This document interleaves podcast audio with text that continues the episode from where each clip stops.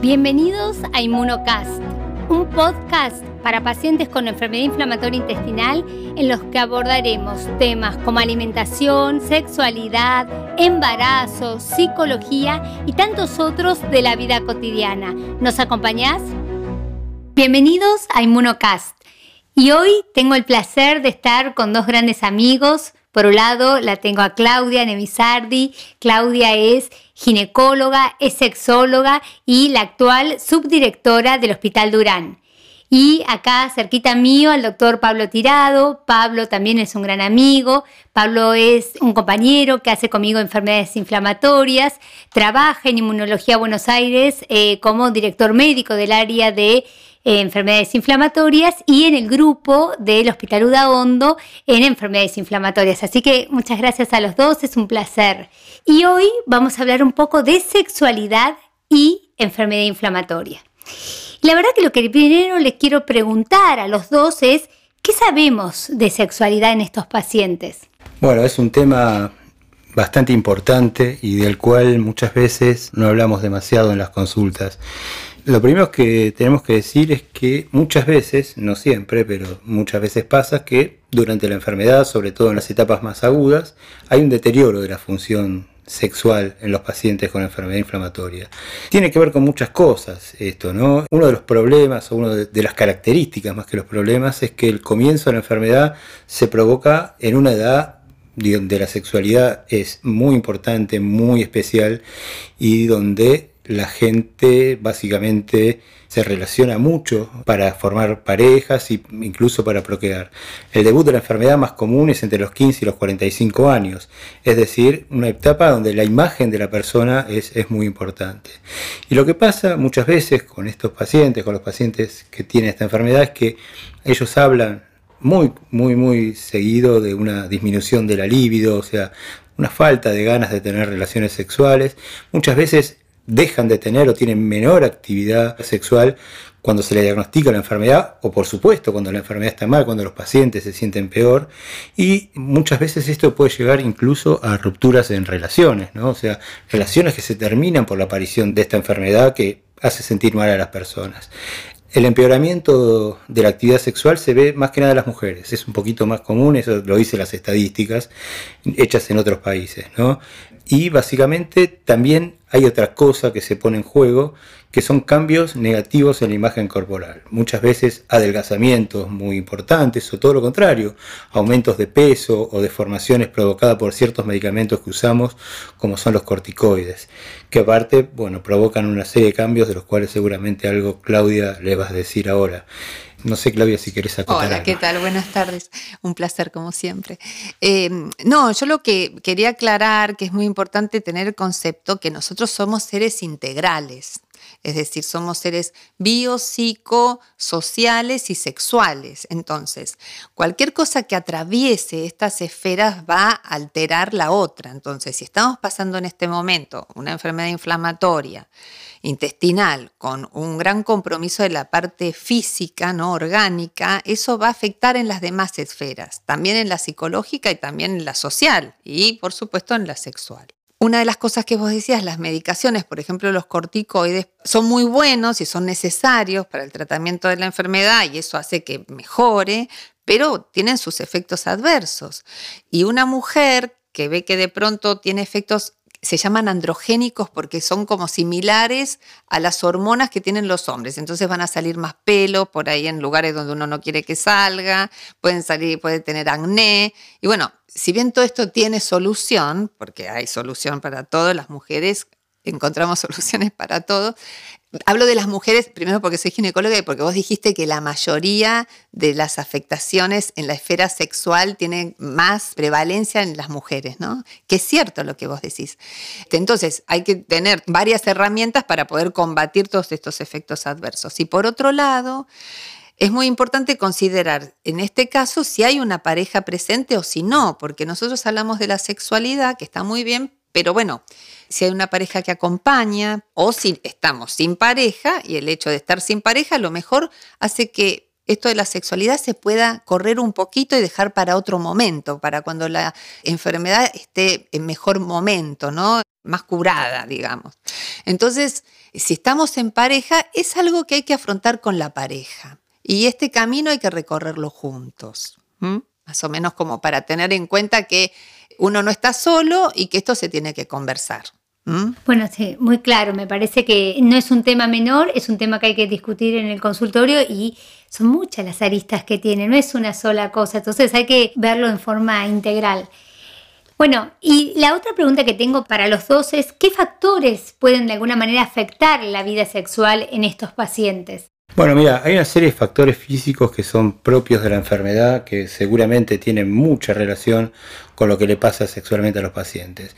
Una básicamente es la diarrea y sobre todo la incontinencia fecal. Esto no hace que los pacientes eh, no se sientan cómodos para tener una sexualidad normal. El dolor abdominal, la dispareunia, o sea, dolor al tener relaciones sexuales en la mujer.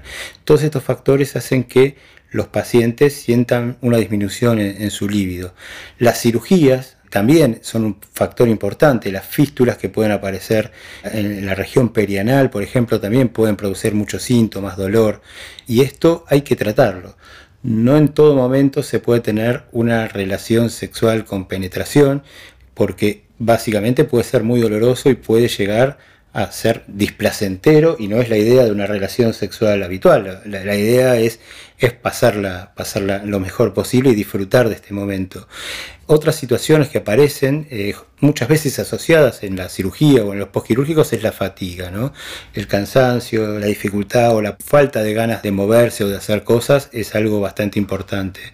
Y en cuanto a los factores eh, psicológicos, digamos, yo divido esto en factores psicológicos y físicos como una manera didáctica, aunque va todo muy de la mano. muchas veces los pacientes tienen distintas situaciones que los pueden llevar a tener fenómenos como depresión o ansiedad, que también juegan en contra de las ganas o de la necesidad de tener relaciones sexuales. Estas son cosas que hay que tener en cuenta y muchas veces los pacientes también teniendo todo esto se encuentran a ellos mismos muy solos. Muchas veces, como dijimos antes, se les dificulta mucho hablar esto con los profesionales, acudir a distintos profesionales y esto los atrapa un poco más a los pacientes. Pablo, una, una, consulta que es frecuente en los pacientes, ¿qué pasa cuando uno tiene actividad rectal y las relaciones anales? ¿Son posibles o las contraindicarías? Mira, los pacientes que tienen una enfermedad perianal activa, que tienen una proctitis, les diría que no tengan relaciones, porque no la van a pasar bien, no va a ser un fenómeno placentero y además pueden sufrir un daño físico, no, no hay que olvidarse de esto. Los pacientes que tienen, por ejemplo, un pouch ileoanal, una anastomosis ileoanal, tienen las suturas mecánicas muy bajas porque el anastomosis, o sea, donde está pegado el intestino delgado al ano, que está muy superficial, tienen suturas mecánicas, tienen como pinches metálicos, digámoslo de esta manera, y eso puede dañar el pene de la otra persona. Entonces, antes de hacer un pouch ileonal, hay que hablarlo con el paciente y decirle cómo es tu sexualidad, esto va a pasar, estás dispuesto a tener esto. Por ahí una persona prefiere no tener un tránsito eh, digestivo habitual y usar una colostomía, pero poder seguir, poder seguir teniendo relaciones habituales. ¿no? Eso es algo que hay que tenerlo muy en cuenta. Y repito y resalto lo que dije recién, cuando hay inflamación, cuando hay infección activa en la zona perianal, no tener relaciones anales y muchas veces, en el caso de las mujeres, tampoco vaginales, porque suelen ser dolorosas. O sea, los fenómenos que se provocan, que se producen la inflamación del ano o del recto, que es la parte final del colon, repercuten en los genitales femeninos. Gracias. ¿Qué pasa con la sexualidad y la adolescencia? Bueno, de esto seguramente Claudia puede hablar mucho más que yo porque tiene mucha más experiencia, pero básicamente la adolescencia es una, una edad muy especial donde bueno, es el despertar de la sexualidad y básicamente al pasar esto, si es un fenómeno muy traumático, puede traer bastantes consecuencias. A esto sumado que algunos adolescentes tienen ya sea por fenómenos de desnutrición, sobre todo en los pacientes más graves, o en pacientes que recibieron muchos corticoides, un desarrollo tardío de los caracteres sexuales secundarios. ¿no? Caracteres sexuales secundarios son, digamos, los caracteres sexuales que identifican al adulto, el crecimiento de los pelos, bueno, un montón de, de situaciones que se provocan y muchos chicos que se pueden ver que tienen 17, 18 años y tienen aspecto de, niños porque han recibido muchos corticoides.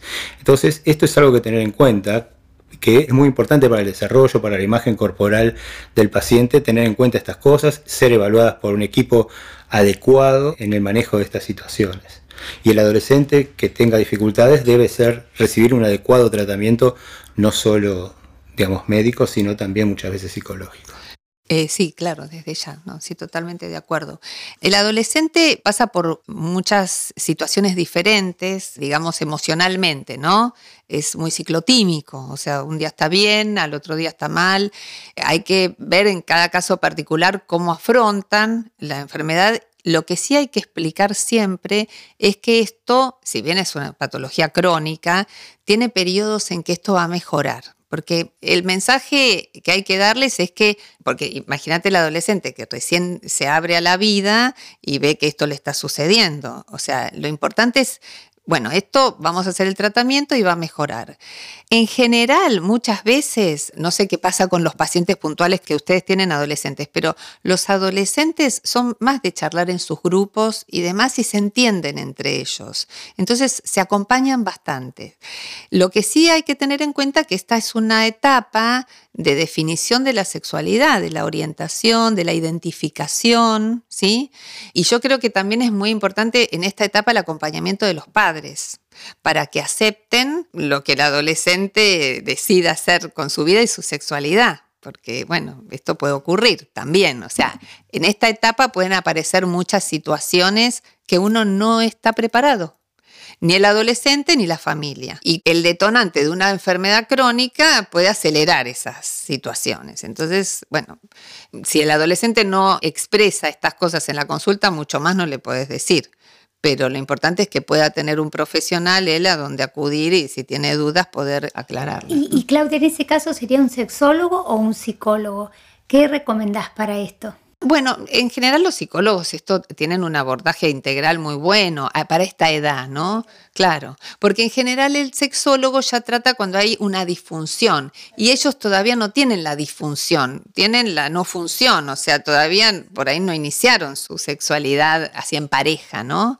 Porque sexuales somos desde que nacemos, pero entonces yo creo que un psicólogo y que bueno, que, pueda orientarlos y eso es muy importante. Yo muchas veces hablo de este tema con los pacientes y les pregunto, por ejemplo, si le hablan con sus amigos, ¿no? Y tienden mucho la retracción, muchos no lo, no lo hacen, aunque ninguno me, me, manifestó nunca especialmente o casi nunca su dificultad para formar pareja. Y yo muchas veces lo que hice cuando me decían que no le podían hablar, que esto hago reuniones en mi consultorio con amigos, le explico qué es lo que le pasa y eso ayuda y eso me parece la clave del adolescente, ¿no? Yo no soy especialista en adolescentes, pero me parece que las ideas que uno tiene tienen que ser sumamente claras con el adolescente, mucho más claro que con el adulto. Va, siempre hay que ser claro, pero me parece que el adolescente todavía más llanamente aclara las cosas de la mejor manera posible. ¿no? ¿Y pregunta, te preguntan a vos sobre su sexualidad? Me hicieron preguntas, sobre todo las chicas me preguntaron cuando usan medicamentos no habituales, digamos, que el tema del embarazo es un tema que es un tema asociado, no es un tema pero más eh, del medio de la calle de la sexualidad, sino es algo que tiene que ver mucho con la sexualidad, pero no lo es todo. Entonces sí, me preguntan mucho, esa es la pregunta que más me hacen. Otras preguntas no me la hacen y ninguno me refirió nunca demasiados problemas en cuanto a este tipo de cuestiones, ¿no? Pero sí muchos, por ejemplo, lo hablan colateralmente. Por ejemplo, doctor, estoy todo hinchado por los corticoides, hombres y mujeres, no, no, no es una cuestión de hombres. Y eso sí lo hablan demasiado, pero no, no, no sé. Que tiene más que ver con la imagen, sí. ¿no? con la imagen y por ahí eso también rosa con la sexualidad o no, porque a lo mejor, bueno. Creo que culturalmente el hombre está como más dispuesto a no tener una imagen corporal perfecta. En la mujer el uso del corticoide es más contundente. El aumento de peso en la mujer es algo que va a la consulta por eso y dice quiero que me bajes los corticoides, quiero que me los saques a los corticoides por... Bueno, porque tienen efectos androgénicos, o sea, porque ellas no se ven como son, o sea, están diferentes, se les cae el pelo, tienen acné, tienen... entonces está bien, es lógico. Bueno, y por último, ¿Qué consejos finales le podemos dar a nuestro público en cuanto a la sexualidad y a la enfermedad inflamatoria, no? Bueno, Claudia seguramente va a decir algo mucho mejor de lo que pueda decir yo, pero básicamente decir dos o tres cosas que son obvias por ahí pueden servir. Por ejemplo, que la sexualidad es una cuestión de pareja, no es una cuestión solo de la mujer. Muchas veces pasa esto que se dice, bueno, la mujer es la que tiene el problema, pero también es un problema del hombre, ya sea el que, si es el que padece la enfermedad o no la padece. Básicamente eh, eh, hay que hablar mucho en la pareja, hay muchas situaciones que se pueden dar y hay que encontrar alternativas, ¿no? O sea, hay alternativas que se puede hacer cuando no se pueden tener relaciones, entre comillas, habituales. No sé qué es una relación sexual habitual, pero digamos la práctica de penetración más común, de, digamos que uno tiene la imagen de la relación sexual como eso.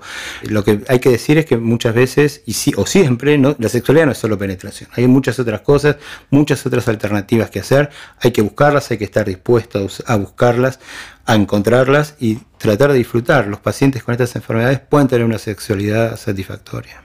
Sí, yo como para concluir, está bien eh, justamente lo que vos decís, que la sexualidad no es el coito, podríamos decir, no finaliza en el coito, y que además también hay que tener en cuenta que el cerebro es nuestro segundo órgano sexual, porque todo lo que nosotros podamos imaginar, podamos planificar, podamos crear, puede armar situaciones también placenteras.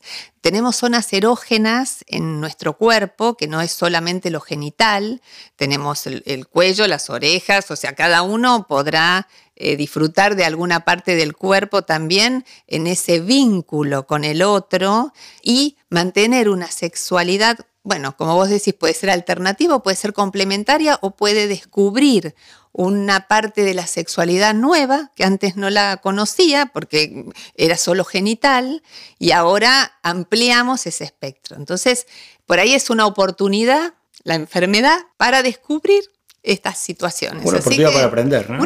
claro, aprendemos aprender todo el tiempo. y aparte aprender en pareja. Sí, creo que ese es el punto, clave, ¿no? Estar en pareja y, comunicarse y charlarlo, ¿no? Porque solo es difícil.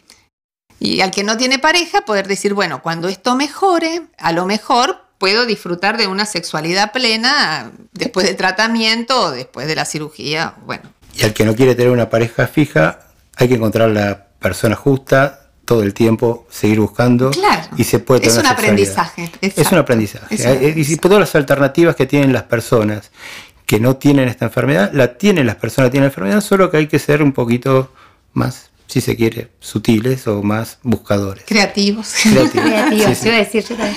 bueno agradecerle a los dos eh, por, por esta, este capítulo. Así que al público los esperamos en el próximo podcast y bueno, gracias. Gracias, a los dos. Nos vemos. Esto fue otra edición de Inmunocast, el podcast sobre enfermedad inflamatoria intestinal. Si te gustó esta entrega, estaremos subiendo nuevas próximamente. Te invitamos a seguirnos y activar las notificaciones para enterarte cuando publiquemos nuevas ediciones.